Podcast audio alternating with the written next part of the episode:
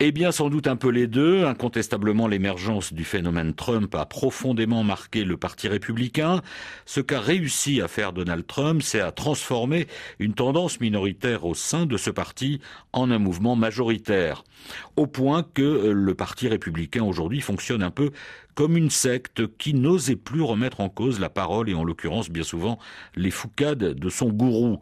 Ce courant minoritaire jusqu'à Trump représentait des petits blancs souvent en milieu en crise identitaire profonde, se sentant oubliés, humiliés par les élites progressistes et mondialistes incarnées par la capitale fédérale, Washington. Avec Trump, ils ont trouvé leur porte-voix. Dans leur grande majorité, ces Trumpistes inconditionnels campent sur des positions ultra-conservatrices sur les questions de société. Ils sont contre l'avortement, les droits des LGBT, l'immigration. Ce sont de farouches défenseurs du port d'armes et ils adhèrent bien volontiers aux théories complotistes. Ils détestent les médias traditionnels, ce que Trump appelle les médias fake news et restent persuadés en majorité que l'élection de Joe Biden a été volée. Ils se retrouvent donc totalement dans les positions de l'ex-président et adorent son slogan Make America Great Again, rendre sa grandeur à l'Amérique. L'acronyme de ce slogan, MEGA, a fini d'ailleurs par les désigner et il le revendique.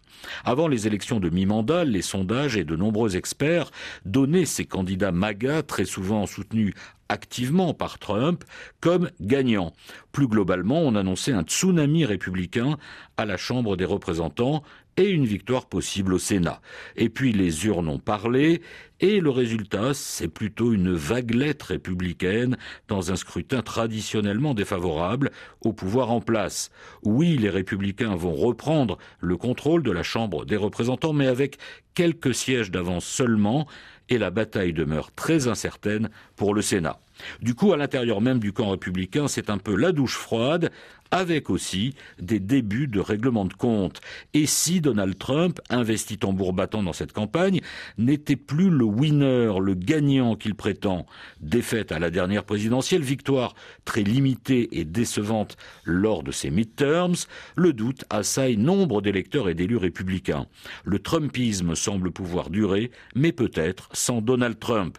Déjà, un homme lui fait de l'ombre, le gouverneur de Floride, Ron DeSantis, triomphalement réélu et qui a glissé au soir de sa victoire les mots suivants le combat ne fait que commencer.